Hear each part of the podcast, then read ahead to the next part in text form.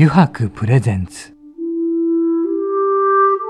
中原茂の「ただ風の中で」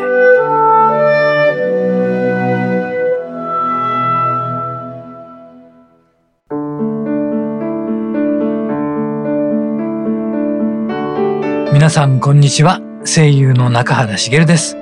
中原茂のただ風の中で、えー、今回もですね横浜駅から徒歩10分ほどのところにあります湯泊横浜本店よりお送りしてまいります。さて今回のゲストなんですがねファッションブランドビスケットヘッドのデザイナー橋爪大輔さんです。中垣くんはい。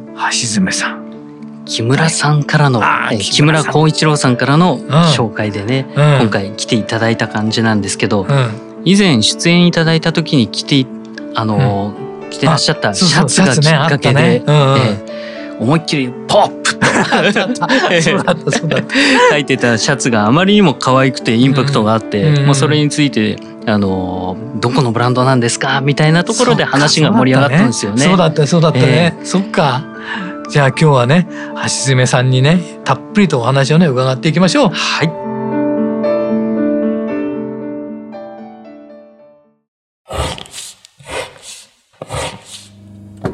白の革製品は日常品でありながら小さなアート作品である。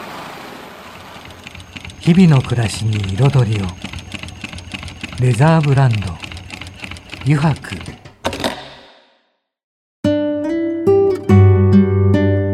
油白プレゼンツ。中原茂の「ただ風の中で」では早速お迎えしましょう。ファッションブランドビスケットヘッドのデザイナー、橋爪大輔さんです。橋爪さんよろしくお願いいたします。よろしくお願いします。よろしくお願いします。そうね、木村さんが、ね、あのシャツはすごかったですね。ありがとうございます。びっくりしました。あれは忘れないもん、ね、いや、本当にインパクトありましたし、うん、可愛かったですよね。可愛かった、可愛かった。うんで今日はですね来ていただいてありがとうございます。まずですねお聞きしたいのはこのビスケットヘッドですよね、うん、これがどんなブランドなのかっていうことなんですけど。一応あの基本的には洋服のブランドで、はいはい、えっ、とまあ洋服をベースにあとはまあ、はい、うん、身の回りのものを作るブランドです。このビスケットヘッドの由来とかってあります？名前はそうですね。あの、はい、まあ、ビスケットヘッドっていう単語自体もあのあるんですけどまあ、ちょっと、ね、あの、頭の中にビスケットが詰まってるみたいな、はいはい、まあ、それで転じてなんかそのなんて言うんでしょう。あのまあ、頭が悪いというかバカというかそうそういう感じの。はい、はいはいはいであの僕あの昔あの昔というか音楽すごい好きで、はいはい、レコードとかすごい掘ってた時に、はい、あのハーフマンハーフビスケットっていうブランドがああのバンドがイギリスのバンドがあるんですけど、はいはいはい、それがあの半分人間半分ビスケットですごい面白い そんな。そんな。思っていて、はい、まあそうそこそういうのもなんか引っかかっててそれでビス,、ビスケットヘッドっていう名前にしました。そうなんですか、はい、だってあのピックですもんねこのいただいた名刺というか。名刺がピックっていう。の、いいですよね。いいですよね、うん、そうなんです。音楽そっかじゃあ最初から例えばファッションをやっていこうかなとか思ってたわけではなかったんですか、ね、いや思ってました。それはずっと思ってましてはい。はい。えそれって何歳ぐらいの時えっ、と高校卒業する頃には、はい。はい、えっ、とまあその進学で考えるときに、はいはい、えっ、と割ともうあのファッションの方に進もうとは思ってまして、はい、でもその時に自分でブランドをやろうとももう決めていました。もうブランドをやろうって、ね、どこかに就職するのではなくあまあまあそのステップとしてして。あの就職しようとはももちろん思ってたんですけど、はい、あの最終的には自分でブランドをやりたいとはずっと思ってました。あそうなんです、はい、でも最初そのファッションをやりたいって思ったきっかけとかってあります？まあ洋服が好きだったとかっていうのもまあまあそうですね。洋服が好きだったのもあるし、はい、まあその映画とかで、はい、あのなんて言うんでしょう。あの西部劇とかで、あのジャケットとかを、あの着てるじゃないですか、昔の人たちが。はいはいああいうなんかそのかっこいいジャケットの着こなしとかが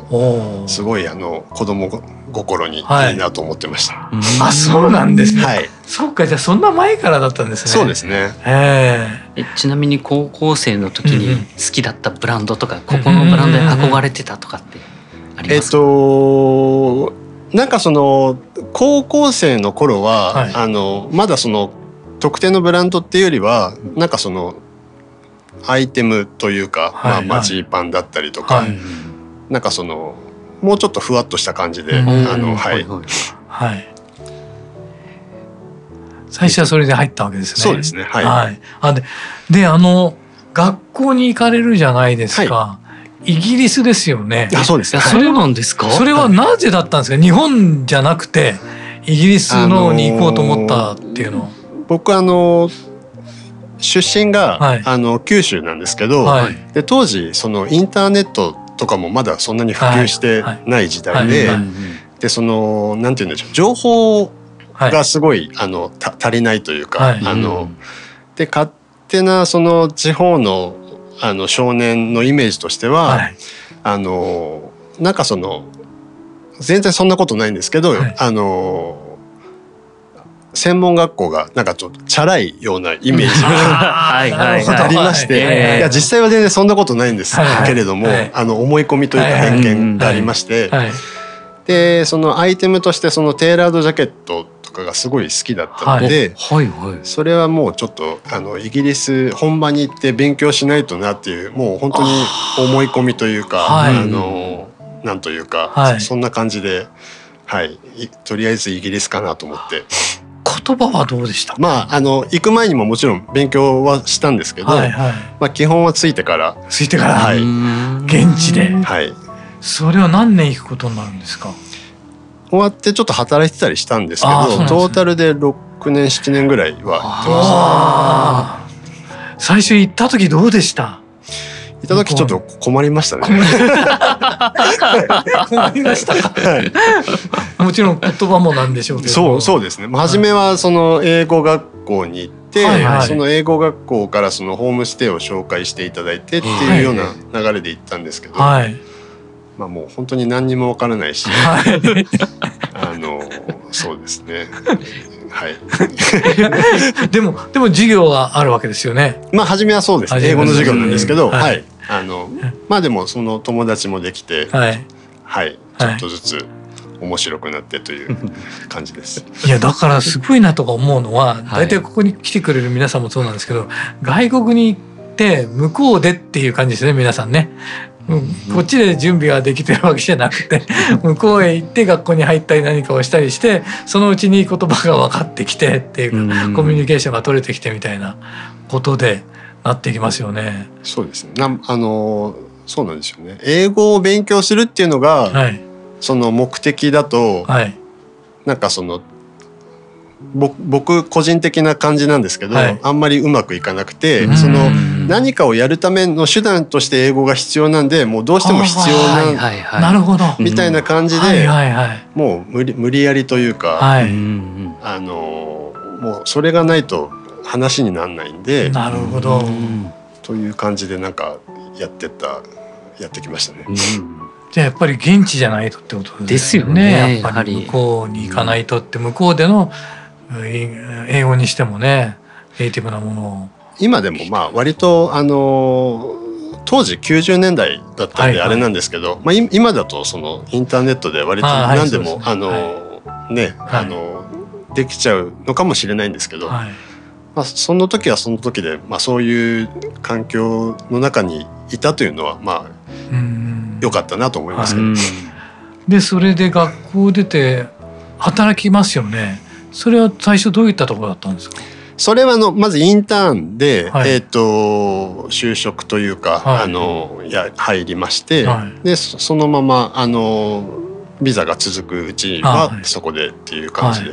はいまあ、でも僕はその前にもちょっとお話ししましたけど、最終的には自分でブランドをやるのがゴールだったので、なのであのイギリスにずっといても、あのまあ、ずっとは入れないじゃないですか、はいはい、あの外人なので、はい、ビザの問題もありますし、はい。はい、なので、えーと、やっぱものづくりするには日本に戻ってきてっていうのは考えてましたので、まあ切りのいいところで戻ってきました。でも戻ってきて起業しようと思ってたわけですか？あいえいえ。初めはやはりあの何もわからないんで、はい、どこかに就職しようとはもちろん思ってました。そしてどこかというのは あれですか？このゴムデギャルソン。コムデ・ギャルソンに入る前に。一社あの、はい、なんて言うんでしょう。あその普通普通というか、はい、王道だと新卒でどこかにこう就職するわけじゃないですか。はいはいはい、でもその就職のあの卒業のタイミングも違いますし、で学校もなんかそういうサポートをしてくれないので、あそうなんですね。そうですね。サポートしてくれないんですか？で日本に戻ってきて、えっと当時あのトラバーユみたいな、懐かしいありましたね。懐かしい。な何どうやって就職を見つけたらいいのか分かんなくて、それでそのなんかそういうトラバーユ今の人分かんないと思いますけど、な何雑誌ですかねあれは？求人雑誌ですね。うん、求人雑誌を見ながら、はい、えっ、とまあそこにこう求人が出てるじゃないですか。はいはい、でそこのあの良さそうなところにあの電話したりはがき送ったりとか、そういう感じで、はい、はい、あのでそれであのそうですね。あのもちろんコムデ・ギャルソン社にもあのその時は求人出てなかったんですけど、はいはい、住所調べてあの、はい、一応連絡したんですけど、はい、その時は断られて、はい。はい、でえっ、ー、と、まあ、マーガレット・ハウエルっていうブランド、はいはい、まあ、イギリスつながりで、まあ、そこにあの入れてもらいました。はい、そこではどのようなことをされるんですか？そこではですね、あのまあそのファッション業界でいうと、はい。一応デザイナーって言われる職種とパターンナーって言われる職種がありまして、はい、まあ、デザイナーはもちろんデザインしたり、はいはい、あの生地を選んだり、はい、でパターンナーがそれに対して形を作っていく感じなんですけど、はい。はい、えっとそこ入って、で、まあ、ふわっと入っちゃったんで。はい、ふわっと。で、それで、あの、上司に、はい、あの、デザイナーに、デザイナーがいいか、パターンナーがいいかって聞かれまして。で僕両方やりたかったんで、はい、両方やりたいですって言ってたんですね。でそれでまあ、ままだ当時ちょっと緩かったので、ま、分かったみたいなその 両方のアシスタント、はい、アシスタントとして両方やりながら、はい、ちょっとこういろいろ学んでいくみたいな感じでやらせてもらってて、はい、ででも何年かしてその上司が変わったタイミングで、ちょっともうちょっと厳しい上司がやってきまして、そんな働き方じゃダメだよって言われてどっちか決め決めなさいって言われて、でそれであの僕はそれその時に思ってたのは、はい、まあ、デザイナーはあのもちろんテクニック的なもこともいっぱいあるんですけど、はい、パターナーとしての方が学ぶことは多いなと思ってそうなんですね、はい、それでパターナーをその時に選びました。はい、やっぱり何か自分の中ではあったんですねパターンナーに対しての。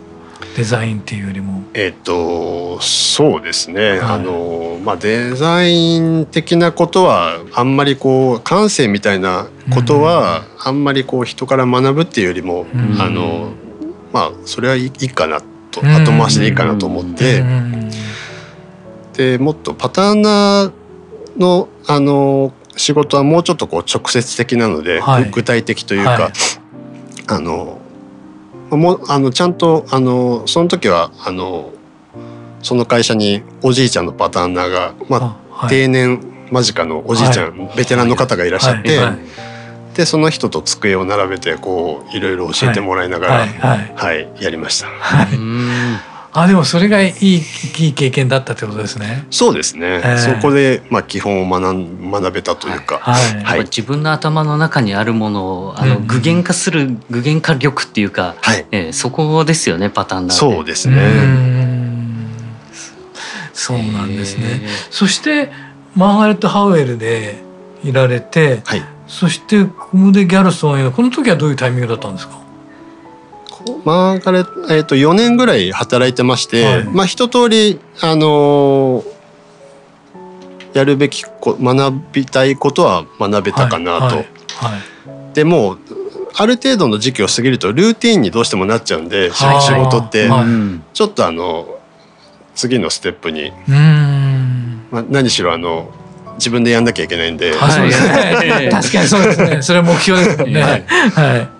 はい、であのとか考えてた時に、ちょうどその、まあ、縁があってというかコムデ・ギャルソンを退社して、そのマーガレット・ハウェルに逆にこう転職した、してきた方がいて、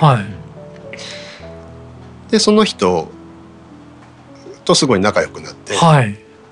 でなんでこんな会社にこんな会社って言ったら失礼ですけどああのももうちょっとこう、うん、あの君に合ったような職場に移あのがいいんじゃないみたいな感じでまあちょっと紹介もしてくれて、はい。はい、でそれでまあ面接受けて試験受けてみたいな感じではい、はい、キャルソン社に移りました。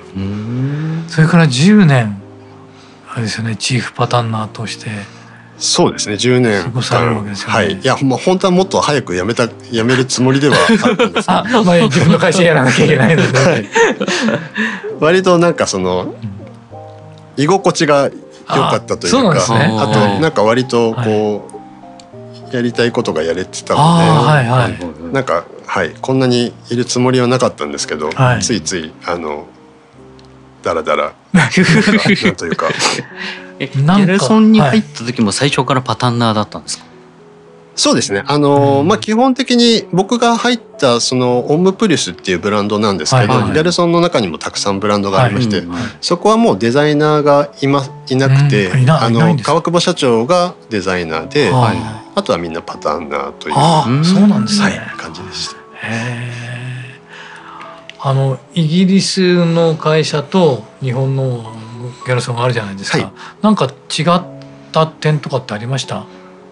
ギャルソン社はどっちかというと、はい、イギリスでやってた感じに近くて、はい、そのマーガレット・ハウェルがもうちょっと日本っぽいやり方で仕事をしてた感じでした。はい、はい、それはどうでした？ご自身でやってみて。どっちの方がなんか自分に合ってるといやコムデ・ギャルソンでのやり方の方が、はい、あのすごく合ってました、合ってたというか、はい、だから10年間もいっちゃったわけですね。そうですね。そうですね。はい。で10年いて、はい、どのタイミングだったんですか？よしじゃあそろそろやっぱりちゃん会社をやろうと。いやもうあの年年ですね。年というか年というか？年齢年齢で、はい、あのそうなんです。まあ僕そのはい。あんまりなんか具体的にいくつとかはあれなんですけど、まあちょっとその年齢を重ねていくにつれ、はい、ちょっともう今やんないと、はい、あんまりもうこれであの動動けるうちにというか なんというかあの、はい、その年齢のタイミングでもうちょっといても立ってもいられなくなって、はい、いても立ってもというか もう今やんないと、もう永遠にあのずっとここにいるだろうなと、はいはい、あのそんなに別に嫌でやめるわけでもなかったので、でも本当に今しかないというかまあ逆遅すぎたぐらいですけど。はいはい、ちなみになんですけど、ごめんなさい。あの最初はテーラードが好きっていうか、うん、それにかっこいいなと思って、はい、あのファッションの業界に行って、はい、そこから今作られてるものってだいぶ あそうですね。そう。あのやっぱり今はもうとにかく面白みがあるというか、はい、そういう感じなんですけど、どういうふうになんかその自分の中の頭の中のデザインっていうか変わってきた感じなんですか？あの今でもすごいジャケットっていうアイテムはすごく好きで、はい、自分でもあの着るんですけど、うん、あのコモデ・ギャルソンオムプリスっていう僕がいたブランドが割とジャケットブランドでしっかりジャケットを作ってるブランドなんですけれども、えっと、そこをやめて自分で独立してブランドをやるにあたって、今までやってた延長線上でものづくりやっても、あんまりなんかこう、まあ、つまらないというかだったら別にあの、わざわざやんなくてもいいのかなっていうのがちょっとあって、はい、なのでまあちょっと封印したって言ったら言い方大げさですけど、はい、そのまあプレスでやってたようなそのジャケットはちょっと一回お休みお休みというか、うん、もうちょっと違う作り方をしたいなと思いまして、はい、でそれでもう全然あの今ブラン自分のブランドをやって8年ぐらいなんですけど、はい、あのまあこの間直近の展示会では一方ジャケットを作ったりはしたんですけど、はい、基本的にはでもあのあんまりあでもタイミング見てまたやりたいとは思ってます。はい。あそ最初のなんていうか底辺にはあるわけですよねやっぱり、ありますあります、はい、それがあってのことですよね。はい。はい。なるほどそうですか。でそしていよいよビスケットヘッドを立ち上げるわけですよね。はい。はい。最最初は立ち上げるにあたって、はい、何かこれは大変だったっていうことってあります？立ち上げる時はあんまり大変ではなかったと思うんですけど、はい、いやちょっとあんまり覚えてないというか、はい、あのもう終わったこと全部忘れちゃうんですけど。そうですか。まあでもあのスタートすることよりも、はい、なんか続けていくことの方がやっぱり大変だとは思います。はい、はい、そうですね。はい、あの僕あの割と楽天家だし、はい、自信過剰だったりするので、そうなんですね。はい、あのそうなんですよ。なんでまあ僕がスタあの独立して自分でやると、まあまああっという間に売れるんだろうなと高をくくったところが ありまして、はい。でもまあなかなか現実はそんなに甘くなくて、はい、はい、あの。でもまあいい取引さんに、はい、取引先さんに恵まれて、はい、あのまあ続けてはいるんですけど、はいはい、はい、なのでそうですね。あのまあいろいろ大変な時期もあったりとか、まあまあコロナの時とかもあそうですよね。そうそうですね。あのコロナの時は一番すごいあのはい。あの発注がすごい減ったりとかなくなっちゃったりとかありましたんで、はい、まあでもだいぶ良くなってはきましたけど。はい、はい、分かりました。あのちょっと前半はちょっと時間が来てしまったんですけど、はい、後半はこのビスケットヘッドのね、ええ。中身のことでちょっといろいろお聞きしたいこともあるので、どんな大変だったどんな大変いろいろ聞きましょう後編またよろしいでしょうか、はい、よろしくお願いします。そしてこの後ですね実はあのもう一つコーナーがありまして「9時やろうぜ」というコーナーがあってですね9時をですね橋爪さんに引いていただいて答えていただくというコーナーなんですが、はい、これもご一緒によろしいでしょうか、はい、では引き続きよろしくお願いします。お願いします油白の革製品は日常品でありながら小さなアート作品である。日々の暮らしに彩りを。レザーブランド。油白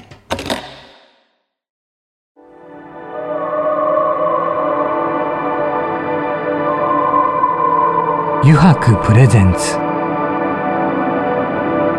中原茂の「ただ風の中で。さてここからの時間はですね9時に書かれた質問に沿ってゲストの方とトークをしていこうと思います。9時やろうぜのコーナーです。橋爪さんここに9時がありますので引いていただけますか？はいありがとうございます。さてさてなんか今日揺れたっていうからね。読めるんだろうか。あ揺れてる。じゃじゃん、えー、これまで行った場所でまた行きたい。または人におすすめしたいところはどこかありますか？行った場所でえー、っと、はい、行った場所。あえー、っと、はい、でも今ちょっとすごく個人的に行きたいのは、はいはい、えー、っとまあ勉強しに行ってたのイギリス。イギリス。はい、はいでもう結構長いことコロナもあって、はい、7年8年ぐらい多分行けてないのでなるほど。そうですね。ってまあいろいろすごく変わってると思うので、はいはい、ちょっと見てみたいのはありますね。イギリスですか。はい。なんかここっていうのはあります自分の中で。えっとおすすめのポイントね、なんかその場所どう場所でここっていうよりかは、はい、あのパブがすごい好きで、はいはいはいはい。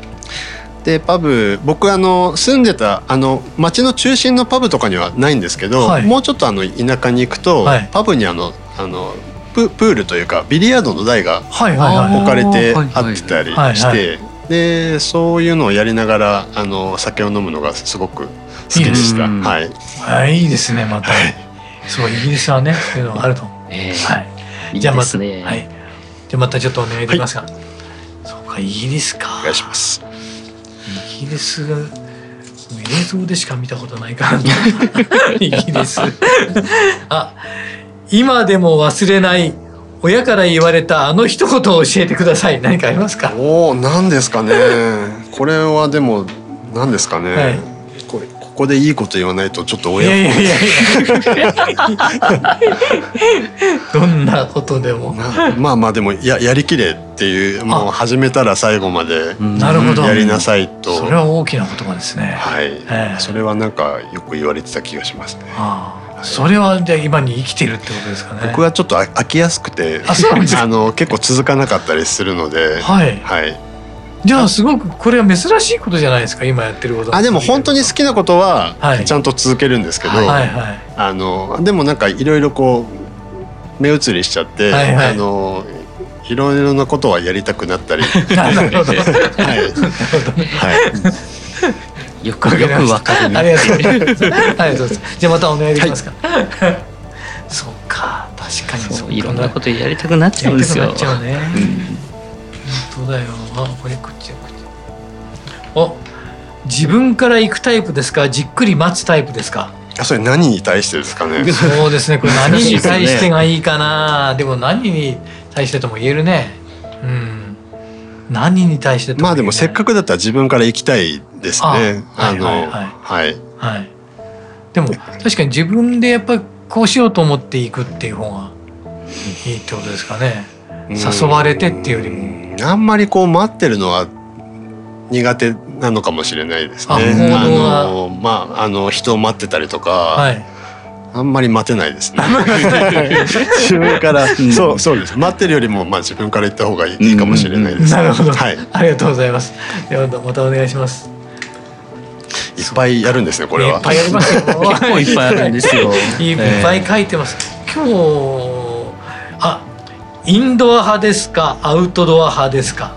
ああどどっちもですか？もどっちも好きですね。はいはいはい、あ休日とかはちょっと外に出たくはなっちゃうんですけど。あそうなんですね、はい、はい、でもなんか家の中で本読んだり、はい、音楽聴いたりとかもすごい好きですし、はい、そうですね。あのどっちどっちともですかね。どっちともですね。アウトドアだと何が好きなことってあります？アウトドアだと、はい、まあ最近はなえっ、ー、と最近山に登りたいんですけど、はい、全然登れてないんで、はい、山に登りたい。どのぐらいの山ですか？いやもうなんか高尾山ぐらいでもいいんですけど。ハイキングハイキングで行けるような、い、やでもあの、はい、富士山とかにはあのずっと登りたいなと思いながら、はい、全然タイミングが。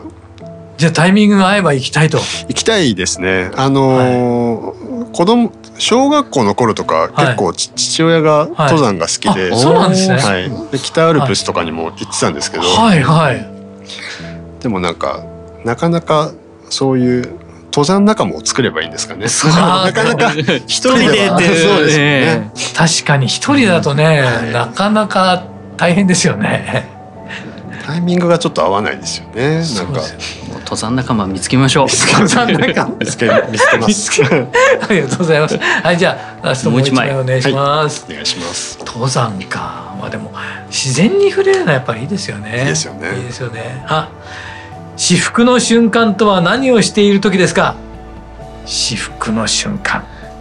えビールですか、ね。一杯一杯目のビールですかね。あ 一杯目のビール。はい。まあその風呂上がりだったり、はいはい、あの走った後だったりのビールですかね。皆さん言いますよね。一杯目のビールってやっぱり。えー、もう二杯目からは、はい、発泡酒とかでもいいんですけど。そうなんですね。もうもうなんか飲み出すともうよくわかんない。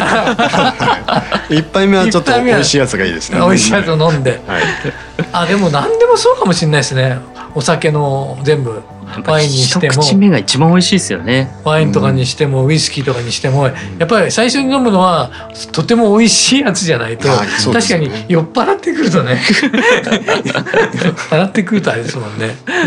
はい。お酒は好きですか？お酒好きですね。はいさっきおっしゃってたウイスキーも僕すごい好きで。あ、そうですね。はい。はい。まあでもワインも日本酒も大体。あ、もうほぼほぼ。あんまりでもはいあの焼酎とかはそんなに飲まないんですけど。はいはいはい。でもなんか大体好きですね。はい。あビールばっかりですけど普段は。あ、もうビールビール大好きって、ね、はい、ビール大好きです。ありがとうございました。えー、9時やろうぜのコーナーもですね、いろいろお話をしていただきましたが、えー、またですね、橋爪さん次回もね、お話をいろいろお聞きしたいんですけどよろしいでしょうか？はい、お願いします。じゃあまた次回もよろしくお願いいたします。お願いします。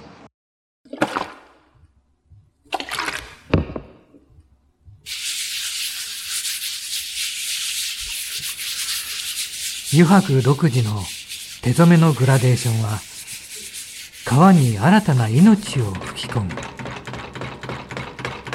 色とりどりの空の情景。青く深い海。誰もが感動するあの一瞬を閉じ込める。レザーブランド油白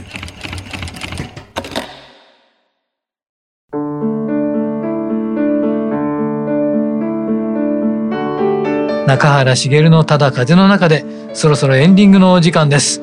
中垣君一周目終わったね。うん、ビール好き。ビール。好 きあと音楽好き音楽好き、音楽どういう音楽好きだったんでしょうね。ちょっとそうだそれを聞き忘れてなんでまた次週ね、はい、聞いてみましょう。またちょっとね来週もいろんなお話を聞けるのではないかと思いますので皆さんもぜひお待ちください、えー、それではまた来週この時間にお会いしましょう。中原茂のただ風の中で。お相手は声優の中原茂でした。